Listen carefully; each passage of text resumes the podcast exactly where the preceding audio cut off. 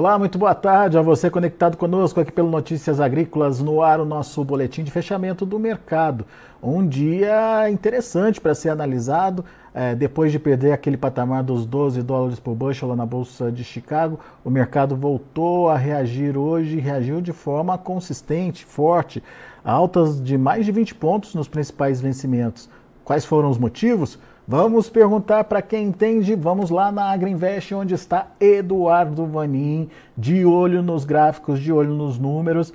Seja bem-vindo, Eduardo. Obrigado aí pela participação e ajuda a gente a entender essa movimentação positiva, o que de novo aconteceu no mercado, enfim, é, é para comemorar, não é para comemorar, é, precisamos é, ver se vai ter continuidade ou não, enfim.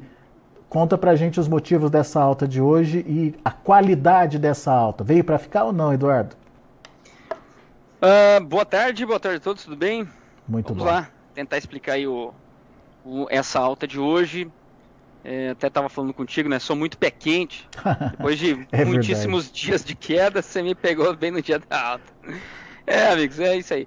O, então, ó, 26 centavos de alta. Olha, eu poderia citar principalmente falando de Chicago especificamente, duas coisas.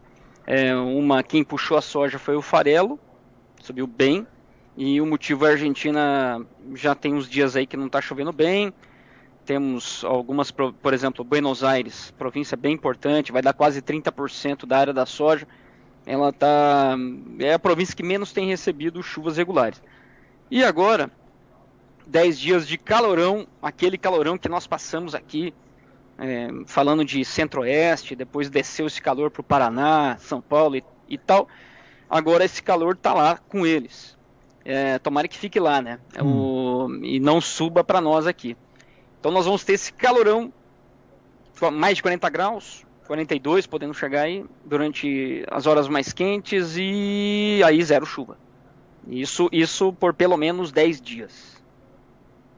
Isso por si só já começa a, a, levantar um sinal de alerta aí por conta de uma safra que viria para cobrir as perdas aqui no Brasil, né, Eduardo? É, isso aí. E então, cê, bom, agora fevereiro é o, é o período mais importante, enchimento de grão vai começar. E, e aí, como você falou, todos, até a bolsa de Buenos Aires estava, chegou a falar em 52 milhões e meio. Milho, 59 milhões. Aí essa semana eu falei que com alguns corretores lá na Argentina e eles têm uma ideia assim de que hoje, dada a situação, 50 milhões na soja seria teto, é, quer dizer, daí para baixo, e no milho teto 55 milhões. É, se, se for considerar essa, essa condição aí nos últimos, o que, 30 dias, 20 dias, que eles estão com essa falta de chuva, calorão por lá? É, começou o ano meio, meio capenga. Bem diferente do, de como virou até o Natal. É, uns 30 dias, né? É. É bastante, bastante tempo já para justificar uma perda é, nesse nível aí que você citou. Agora, o, o Eduardo, e aqui no Brasil, hein? Também tem notícias que ajudaram Chicago? Bom, bom, um outro motivo que eu falei ali do, do, do farelo e tal, da questão da Argentina, é, são os fundos. Aí ah, os fundos tá. muitíssimo vendidos surraram, surraram a soja e o farelo. Nas últimas seis semanas venderam, acrescentaram posição vendida e liquidaram posição comprada. E principalmente no farelo, a posição lá em novembro era comprada 140 mil contratos no farelo e agora, essa semana última aí, é, 15 mil vendido. Aí na soja mais ou menos uns 100, 110 e agora menos 90, indo para menos 100. Então os fundos venderam muito e muito rápido soja e farelo. E se a gente pegar ali o momento que isso aconteceu foi a vitória do Milley, associado a um clima bom. É, aí de lá para cá o farelo só vem, só vem caindo, os fundos só vêm vendendo. Então tem um pouco disso também esse fator novo, que uma Argentina não tão bem, ainda uma grande produção, vamos dizer 50 na soja, 55 no milho, mas é, é, por enquanto, se, se continuar ruim, é menos. Aí os fundos têm que, enfim, dar uma cobridinha aí no, nessa grande posição vendida que foi acumulada. E ao comprar, ao, ao entrar no mercado, eles fazem o preço subir. É, é aí, aí, aí faz o movimento contrário. E para a soja, é importante dizer também, para o farelo, acabou confirmando, pela terceira, no caso da soja, a terceira vez, é, graficamente, confirmou um fundo aí nos 12. Uhum. Tinha sido no dia 12 de janeiro, dia do USDA, bateu 1201. Aquela, aquele relatório baixista, né, demais, trouxe produção recorde de milho e tudo mais. Aí no dia 18 fez nova mínima. É, ontem fez aquele, aquela, aí acabou rompendo, mas hoje fechou acima. Graficamente também a soja ficou mais, mais bonitinha. É. O, mostra que o 12 dólares aí é um suporte importante aí de ser rompido, né? É isso aí. Boa. E você estava me falando que no Brasil tem novos números saindo também, né? Sendo divulgados também, né, Eduardo? Isso, ainda do lado, do lado, ainda do lado da oferta, nós temos aí o Deral hoje revisou para 19 milhões e 200 produção de soja, está em linha com os produtores que a gente conversa seguidamente, revendas, uma quebra no Paraná em relação ao passado de uns 15% de produtividade. Então, 3.800 quilos para 3.200, se não me engano. É, enfim, Paraná, que para compor aquele, por exemplo, vamos falar da, da, da, da Conab, para dar aquele número da Conab, 155 milhões e tanto, é, considera-se um Paraná com 21 milhões e, e meio, 21, 21 e 700. Segundo o Deral, está longe disso, 2 milhões a menos. E a gente sabe que o Mato Grosso do Sul e o Paraná tá no mesmo cenário.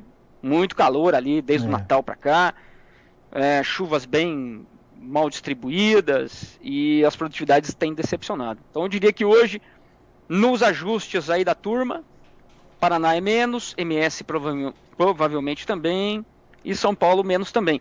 Só que aí lá em cima, falando de Mapitobá, aí lá é mais. Inclusive hoje eu falei com um grande grupo que planta na Bahia, falou, rapaz, essa soja é uma coisa de louco. Para nós aqui, lá em dezembro, tá tudo perdido, não, não tinha recuperação. Aí veio a chuva, e agora tá uma beleza que. Então eles. É, esse produtor comentando assim. Então, Mapitobá provavelmente é mais, mas aqui para baixo é menos. É. Muito bom. O, o, Eduardo, qual que foi o reflexo disso aqui para o Brasil, para os preços é, no Brasil? Olha, hoje se a gente pegar a paridade de exportação, o mercado interno não, não acompanhou isso ainda não, mas é que demora. É, se a gente pegar aqui Chicago, subiu esse tanto, 26 aí centavos, o março. O prêmio, amigos, é, que coisa boa, subiu também.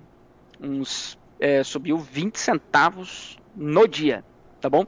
Ontem, prêmio março negociado a 130 abaixo, hoje 115 abaixo. Então, recuperou 15 centavos e, e tem rumores aí que pode ter, ter saído um pouco mais alto do que isso. Lá no custo e frete, China, essa tarde, por exemplo. De manhã, o negócio renovou mínimas, aliás, é, do ano. Primeir, pela primeira vez, o prêmio da soja posto China foi negociado do lado negativo, pela primeira vez no ano, na temporada. Menos 5, menos 5 do, sobre o contrato março. E agora, já de tarde, já tinha comprador no zero e vendedor só no 10 positivo. Então veja, também subiu lá na China essa tarde. Então os prêmios deram uma recuperada junto com o Chicago. Câmbio deu uma ajuda aí durante o dia. E aí a paridade de exportação melhorou R$ reais. Melhor variação positiva do ano. Vamos entender direitinho essa variação. É, subiu em relação à paridade de exportação, certo?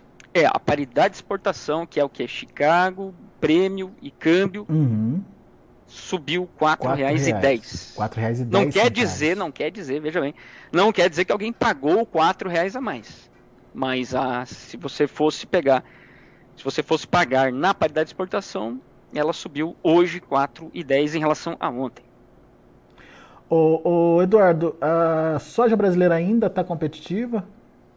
É, esse é um ponto bem importante. Será que Chicago aí, tudo bem, falamos aí do, da Argentina, falamos dos fundos, falamos do, do, graficamente, ela bateu um fundo. Agora sim, vamos ao fundamento. Ah, os Estados Unidos ainda, ainda tem 11 milhões de toneladas que já foram vendidos e não foram ainda embarcados. Tá lento o negócio. Hum. Tá difícil comprar soja nos Estados Unidos. O produtor não quer vender, tá igual aqui no Brasil, tá vendendo milho e está segurando a soja. Então a soja americana muito cara. e a brasileira muito barata. Inclusive, sexta-feira, é, reportamos aí para quem acompanha nós aí no Instagram, no aplicativo, os Estados Unidos comprou aqui no Brasil três barcos de soja para embarque agora final de fevereiro, segunda quinzena. Muito mais cedo do que ano passado. Ano passado, os Estados Unidos comprou aqui no Brasil 420 mil toneladas. É, comprou e embarcou entre abril e agosto. E, e agora já começa muito mais cedo. Para embarque já fevereiro. O ano passado foi a partir de abril. Então veja, isso é um ponto bem negativo quando a gente fala cenário americano. Hum, confirma realmente tudo que a gente já sabe que a soja americana está muito cara, inclusive dando conta para algumas processadoras nos Estados Unidos que poderiam estar comprando soja do interior nos Estados Unidos, mas como está caro, é muito melhor comprar soja aqui do Brasil. Aí abre um outro ponto também, México, que é comprador cativo aí, clientão dos Estados Unidos, é, favorecido muito por ferrovias.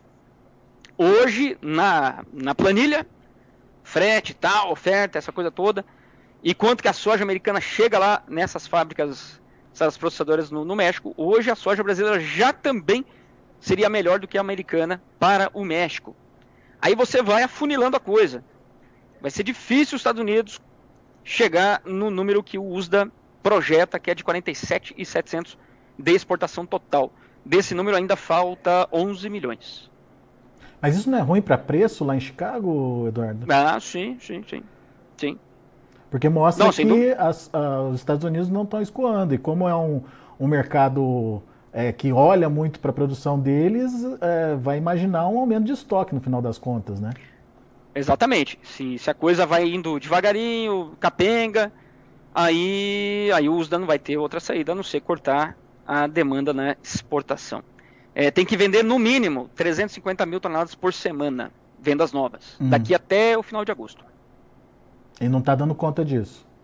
Até agora foi, tá? É, assim, muito. É, é até. É, é, não, é, não é que é estranho, mas é surpreendente. Porque ainda temos países comprando nos Estados Unidos. Vou tirar o México da conta, por, por isso que eu expliquei. Para eles vale a pena a ferrovia. Mas a gente é, temos o que? Uma Alemanha, uma Holanda, uma Espanha, que está comprando soja americana ao invés de comprar aqui do Brasil. Mas isso tem uma explicação. É, esses países estão comprando a soja americana, esmagam lá na, nas plantas ali e produzem o biodiesel, exportam biodiesel para os Estados Unidos. Por isso que o óleo de soja está nessa desgraceira aí, tá bom? Óleo de soja que foi a estrela do ano, é, estrela do ano não, né? Até setembro mais ou menos, foi o, a ponta forte lá do complexo da soja na Bolsa de Chicago. De lá para cá só cai e um dos motivos é esse: grande importação de biodiesel. É os Estados Unidos importando a soja brasileira, como você relatou. E como é que fica a China nessa história? Também vindo buscar a soja brasileira? A soja brasileira para os chineses, você falou que está 5 centavos abaixo, é isso? Exatamente, 5 centavos negativo. O ano passado, o recorde, enfim, o ponto mais baixo, foi menos, nas minhas anotações aqui, menos 54. É, isso aconteceu lá em abril, dia 21 de abril do ano passado é, prêmio maio-junho. É, quer dizer, mas só que Chicago era muito mais alto, tá bom? É, Chicago-julho era 14,40. Uhum. Quer dizer, o flat, o flat price Chicago mais prêmio da soja brasileira posto China era muito mais caro do que agora, pelo menos uns 70, é, 85 dólares mais caro do que seria nesse momento. Então, está muito barata a soja brasileira, ponto final. Isso aí você vai para frente, vai para trás e, e não, não é, a resposta é essa: soja brasileira é muito barata. Agora, por que, que o chinês não compra mais? Olha, não tem uma máxima que fala que o produtor brasileiro, produtor, né, no geral, é, não vende se o mercado está subindo? Não é isso? Bomba, por que, que eu vou vender se todo dia sobe um real quando está subindo? É, e ficam me ligando pedindo minha soja tal, quer dizer, eu vou esperar. É assim que a coisa funciona. Ora, do lado do comprador é assim também. Todo dia você tem alguém te ligando. E aí, tá comprando? Tá comprando? Olha, eu te oferto mais barato do que ontem. E aí vem caindo todo dia aí durante esse ano. É, da segunda semana de janeiro para cá, tem caído 10 centavos todo dia. Aí, claro, o comprador também é, toma essa decisão de, de adiar, já que só cai. Além de toda a questão, tá, Alexander? Da, de uma China com uma demanda ruim nesse momento, que eu acho que é o pior momento do ano de é. 2024, é agora que esse que nós estamos passando. Enfim, essa é toda uma, uma, uma história aí do, é, que todos aí estão acompanhando, margens ruins do sinocultor e etc. E tal. Só para a gente ter como comparação, Eduardo, quando a gente compara a soja brasileira com a soja americana, por exemplo, lá na China, quanto custa hoje ou, ou qual é o, o, o, o, como é que fala, o, o ágio que se paga aí? Sim. Bom, comparando as duas, por, por exemplo, para embarque março, 2 dólares e 30 é, por bushel. A soja americana posto lá mais cara. Vamos lá. 2 dólares e 30, isso vai dar ó, é, a um câmbio hoje que 4,95, né? Então nós teríamos aí, ó, 495, 25 reais, amigos. Então a soja americana chega lá na China 25 reais por saca mais cara do que a nossa. Poxa vida. Ah, é, eu não sei se ainda bem, porque na verdade é, quem está ganhando menos é o produtor brasileiro no final das contas, né, Eduardo? Pois é. Você tem uma combinação de Chicago em queda e o prêmio. Não é que. Ó, vamos lá. É importante esse momento para o produtor. É, a, não, é, não é aprender, né? Não quero ensinar ninguém. Mas o, sempre tem algo a aprender. Então é assim, o ano passado, quem foi o vilão do preço da soja? Que fez a soja em reais cair. É, caiu aí, se você pegar de novembro, olha lá, de novembro de 2022 até abril de 23, a soja caiu mais ou menos, Brasil todo, uns 45 reais uhum. por saca. Quem foi o vilão? Dois terços dessa queda se deve a, a, ao prêmio. Aí o prêmio derreteu e explica dois terços dessa queda, Menos dessa 200, desvalorização. Né? E Chicago um terço. Tá bom? Isso já fazendo toda a conversão para o câmbio. Então o câmbio está tá nessa conta aí também. O, esse ano de 2000 e pra, de 23 para 24 tivemos uma queda aí de novembro até agora de 17 reais por saca, sendo que 15% dessa queda se deve ao prêmio, mais ou menos uns 3 reais e pouquinho. E o restante, 80 e tantos por cento, 85, é Chicago. Então, o que derreteu esse ano foi Chicago. Tá bom? Não foi o prêmio. O prêmio, na verdade, ele voltou para o nível que ele estava lá em novembro, quando Chicago era 14. Uhum. Aí ele voltou para o mesmo nível e Chicago, dos 14, é, está aí perto dos 12.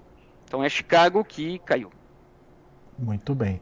Quer dizer, é uma. Estamos vivendo uma história é, de falta de competitividade do mercado americano, tanto milho quanto soja. Hoje os grãos americanos, qualquer um que você pegar aí, é, padece, padece de competitividade. Fruto do quê? É, o rio Mississippi lá no começo, questão das barcaças, depois canal do Panamá, aí agora o canal de Suez. Então o, o, o frete interno americano ficou muito caro por muito tempo e o frete externo também aumentou. Aí não consegue, né? E o Brasil barato. Muito bem. Eduardo Vanin, tem perguntas aqui para você. Aliás, pessoal do é, que está participando com a gente aqui pelo chat do YouTube, meu muito obrigado.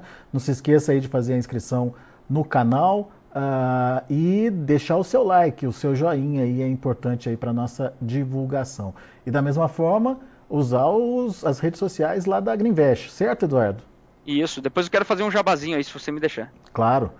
Vamos, vamos a pergunta, as perguntas aqui, depois a gente faz o jabá. Vamos lá. Tá bom. O Rodrigo. Combinado, é, é, vamos lá. o Rodrigo Sapiaginski, eu acho que é isso. Boa tarde, Alex e Eduardo. A Evergrande já está superada ou os fundos podem ainda realizar para compensar perdas financeiras? É, eu diria que é um desfecho de uma história de muitas lágrimas e fúria do, do, do, do chinês que ainda tem, segundo os números aí, a Evergrande tem é, uma cacetada de apartamentos aí para entregar, quer dizer, já recebeu e não, não entregou. Então eu acho que é um desfecho de uma história que começou lá em 2021 e agora vem com essa ordem de liquidação, lá em Hong Kong pelo menos. É, na verdade, eu diria o seguinte: é que é para pôr fim nas esperanças e nos processos legais que o, os estrangeiros estão tentando receber da Evergrande. Ponto final. Lá dentro da China, ó, amigo, você quer me, me, me, você quer me executar? Beleza. Então vem aqui, me executa, pega aqui o teu apartamento que está lá no, no, esqueleto e boa sorte. É, então, quer dizer, é algo que não, não vai acontecer. É, na verdade, eu acho que é parte do, da solução, na minha opinião. É. Uh, mas tem outras construtoras que podem vir aí na carona, a Country Garden, que também é tá mal das pernas, entre outras. Mas se a gente fala assim, qual é o impacto disso para o agronegócio? É muito ruim, porque você tem um chinês cada vez mais pessimista, machucado, com a mão muito mais fechada, o bolso mais curto, cinto mais apertado. E quando a gente fala de consumo de carne, tudo isso não ajuda. Boa. Uh, o Tiago ah, comenta o seguinte: o problema é que tudo está em baixa, não é só a soja, não. Dificilmente a soja irá subir sozinha em Chicago e as altas foram mais pela pandemia do que pelas secas. Uh, eu acho que ele quer justificar o atual momento, né? É. É o? Tiago. Ah, ele, ele. Eu acho que assim. É, é, ele está meio certo. A pandemia ajudou, sem dúvida nenhuma. Aí veio a guerra acrescentaria a questão da guerra. Vem a, a, a guerra trouxe uma, um, um pipinaço lá para o produtor americano em 2022, que foi a ureia extremamente cara. Aí ele plantou menos milho, aí o milho subiu, aí puxou a soja. Então, assim, é, tem outras coisas aí também. É, depois, e, e, claro, ele está certo quando, quando a gente fala. O clima ajudou pra caramba, né? As três, três quebras na Argentina, sendo que a última foi a maior. Então é, é, é, um mix de coisas. E agora a gente está no canal de baixa porque tudo isso foi revertido. É. Uma China crescendo muito menos, um clima foi ruim para nós, mas hum, no geral o mercado ainda não precificou isso e, e é isso aí. Muito bom. Bom, chegou a hora então do jabá do Eduardo Vanin. Nem, nem, nem mais uma pergunta? Não, nenhuma Acabou? pergunta, não. então vamos ao jabá. é, amigos, duas coisas, tá? É, claro, falamos aqui de vários aspectos de fundamentos, mas por trás de cada fundamento desse tem um aprendizado, tem um conceito. É, e, e, não podemos esquecer o seguinte: os preços eles se movem. Quando a gente pensa bolsa, que é o mais visual, que todo mundo acompanha, tem no celular e tal, eles, eles se movem através de mecanismos que acontecem no mercado físico. Quem está barato, quem está caro, quem está comprando isso, aquilo, é, como é que está a curva, é uma curva que incentiva o comprador, o vendedor. Quer dizer, tem vários conceitos por trás desses movimentos de mercado. Nada acontece assim da, do dia para a noite. E aí, é, o que eu quero dizer aqui, é muito importante entender esses conceitos, para você poder também interpretar o mercado. Então a Agriinvest se propõe a, a trazer, é, a trazer essa, é, esses conceitos aí para a mesa, para o produtor, para o consultor, etc. Então, de, de duas formas. Uma é o nosso MBA, então quem tiver interessado, temos uma turma que vai começar em, em março e temos agora, a Ancor lançou a primeira certificação do agro para consultores especialistas do agronegócio no assunto comercialização. Então vale a pena dar uma conferida, tá bom? É o Ancor Agro 100. É a primeira certificação, como tem várias certificações aí no mercado financeiro, não é? Gestor de fundo, isso, aquilo, tal.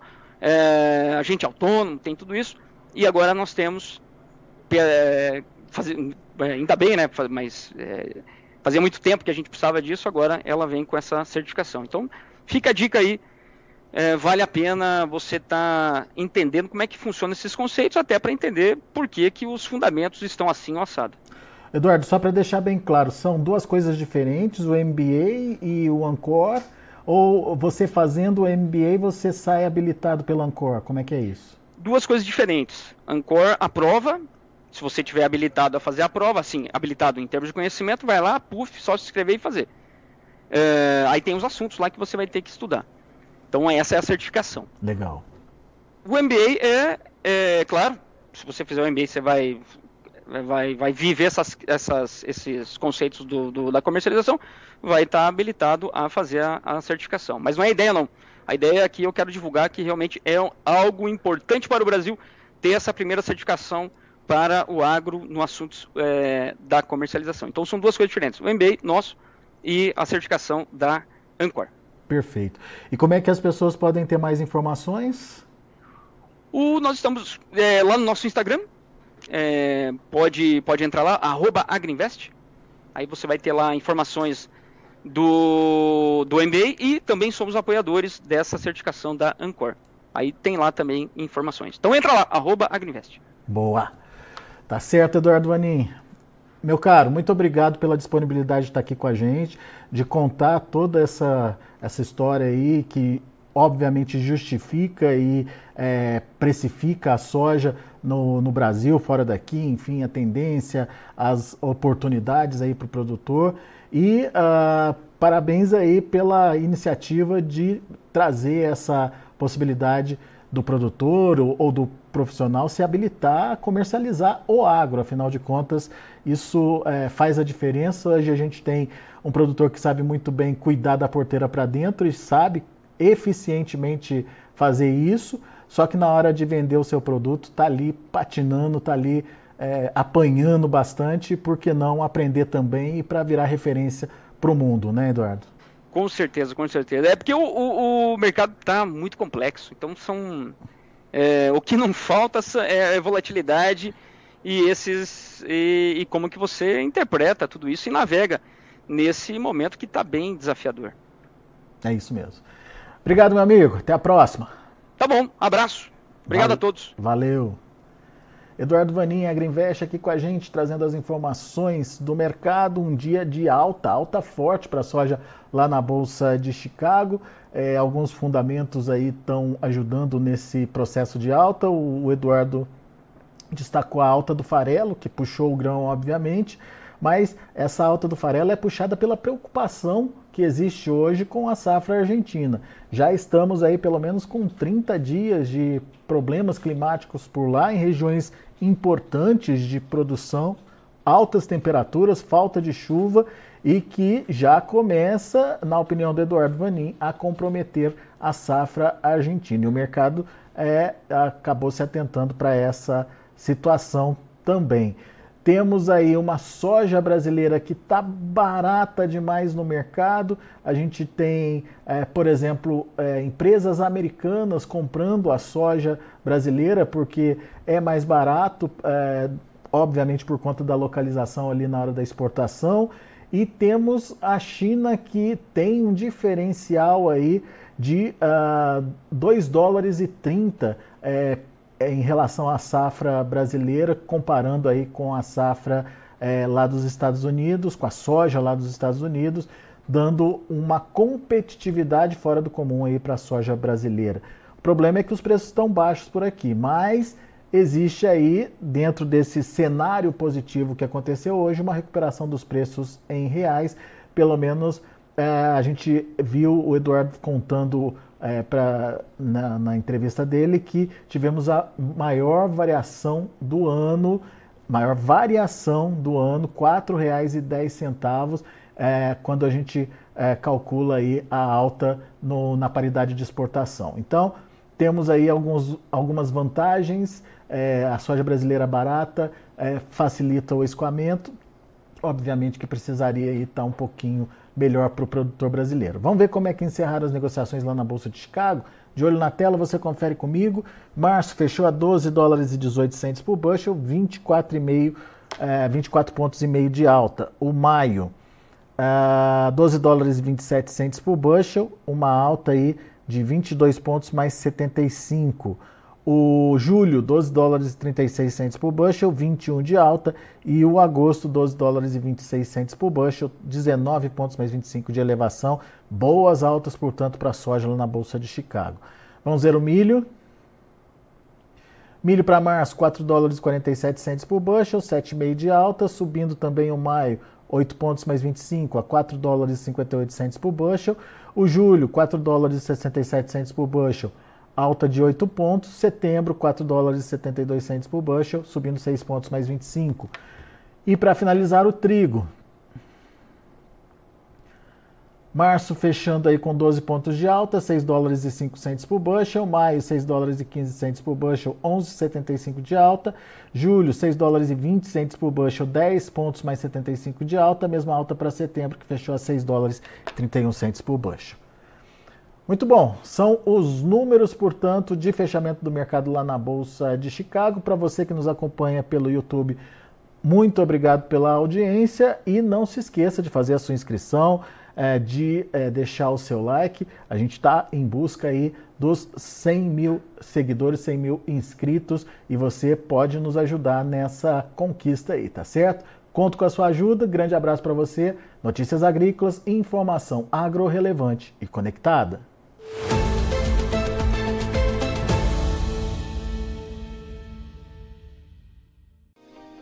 Se inscreva em nossas mídias sociais. No Facebook, Notícias Agrícolas. No Instagram, arroba Notícias Agrícolas. E em nosso Twitter, arroba Norteagri. E para não perder nenhum vídeo, não se esqueça de nos acompanhar no YouTube e na Twitch Notícias Agrícolas Oficial.